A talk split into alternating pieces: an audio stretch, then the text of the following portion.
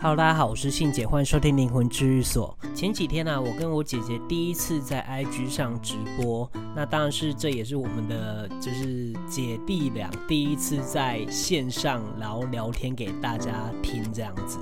然后我姐姐应该是有一点紧张啦，啊，不过我觉得我们算是还聊得蛮自然的，只不过我们是讲国语，因为我们私底下都讲台语，啊，我怕大家听不太懂这样子，所以才跟我姐姐说，哎，那我们都讲国语哦，虽然我还是有时候会穿插一些台语。然后呢，我里面也是讲了很多于关于我跟我姐姐发生的一些戏，就是呃，可能在修行之前，或者是在修行当中发生的一些细节，然后我会分。分析给大家听。那我这个影片还是留在呃 IG 上的直播影片都还是留着，大家有空可以去看。那过没多久我会删掉。那不过呢，我想要跟大家讲说，因为我其实在频道里面一直在讲有关于无形世界的一些知识，可是其实我觉得人为的因素也是非常非常重要的。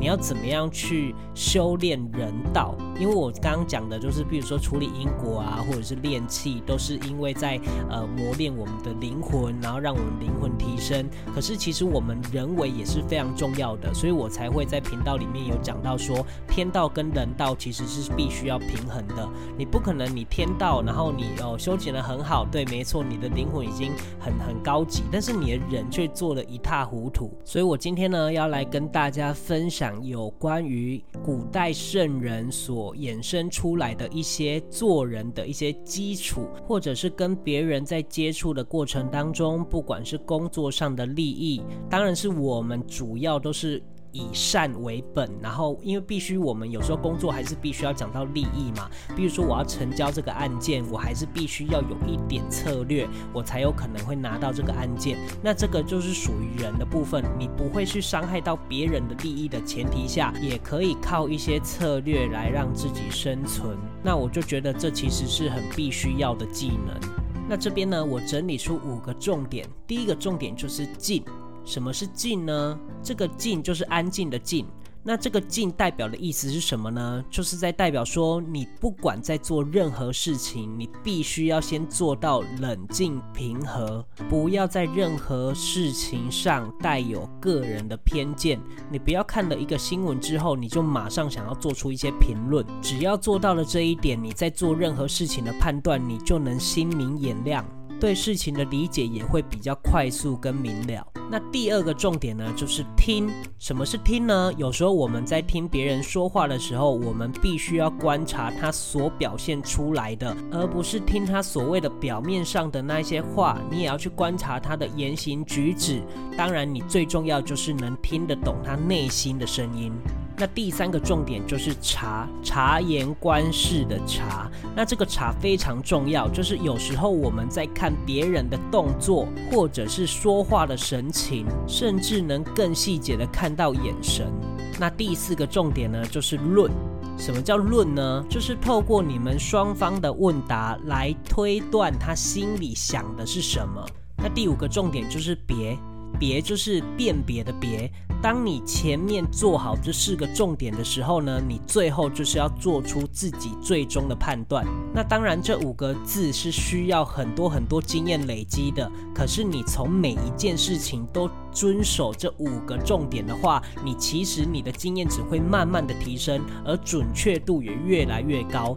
我们可能没办法知道所有的情报，但至少我们只要针对这五个重点下去揣摩，那我们至少就不会偏差太多。像是我觉得很容易被骗的人啊，都是是这样子的，他完全没有这类的一些想法，因为他就是一味的听别人说，然后别人说什么他就相信什么，毫无自己的判断，然后也不会观察别人。可是这件事情其实不是天生的，因为他必须要用人的相处来去磨练，所以不是什么天生就很聪明的人，他都是需要用经验来去博取这些智慧的。所以大家听完这五个重点之后，你可以把这五个重点套用在自己的生活上，然后就会让自己的工作啦，或者是跟别人的相处上，也许就会比较多的策略。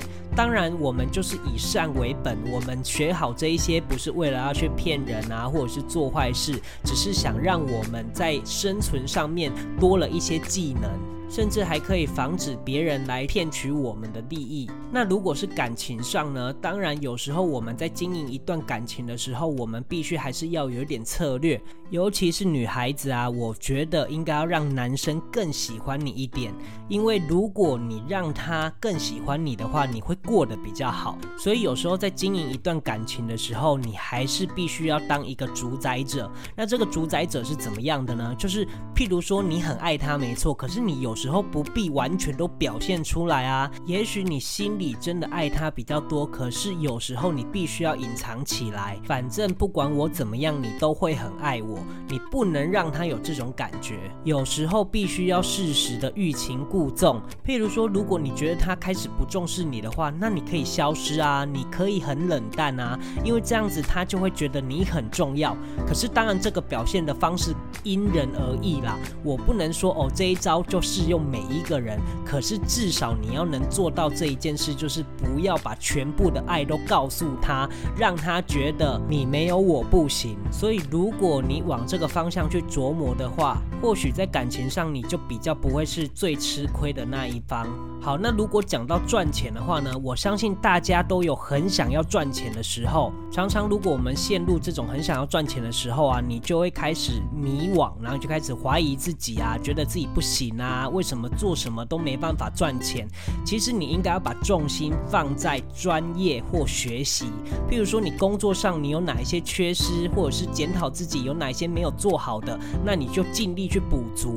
然后，如果你缺少的某一方面的一些技能，那你就去学习，不要满脑子都想着赚钱，因为赚钱是必须要有方法、要有技能、要有深度的。所以，如果你没有先想着要投资好自己一些技能的话，其实你是很难赚到钱的，就连一开始进入公司的时候，你还不是要新人训练吗？那这个方式就是在磨练你一些基础的技能，可以让你的经验慢慢的提升。所以，如果你可以把赚钱这一个顺位移到最后一个顺位，而是把学习或者是培养一些技能。摆在最前面的时候，或者是检讨自己有一些缺失的时候，那你就可以知道说，这些赚钱都是附加价值了，因为你已经做好前面的准备。那讲到工作呢，就像是我很多听众都是创业者或者是业务，他们最重要的就是要有业绩嘛。那当我们在招揽客人的时候，其实我们必须要知道一件事，就是我们必须要分析这一些利害关系，然后把这些利害关系条列式的。分清楚，然后分析给你的客人听。那当然还有一个很重要的，就是你要跟他找到相同的共鸣，让他相信你，让他觉得哦，你说的我是听得懂的。而且我觉得有一点也非常关键，就是你必须要长期的经营。什么叫长期经营呢？我们在卖东西啊，或者是在创业的时候，我们维持的一件事就是做人。当别人知道我们内心或者是我们的为人是。怎么样的人的时候，别人就会相信我们，自然就会买我们的东西，相信我们所推荐的东西。那这个就是长期的经营，而且在这个长期经营的关系当中，你也有可能会帮助到你的客人，所以不要太计较得失，我们把眼光放远一点。所以才说做人尽量不要太近视短利，有时候长远的利益关系你是看不到的，所以我们要保持一个原则，就是秉。持着善念去帮助现在你可以帮助的人，不要太计较利害得失。只要做到了这些，我就觉得你是一个很厉害的人了。其实我告诉你们这些东西啊，就是我从小在生活上、在社会上所历练出来的。所以当我在看到这一些以前几百年前这些圣人说的话的时候，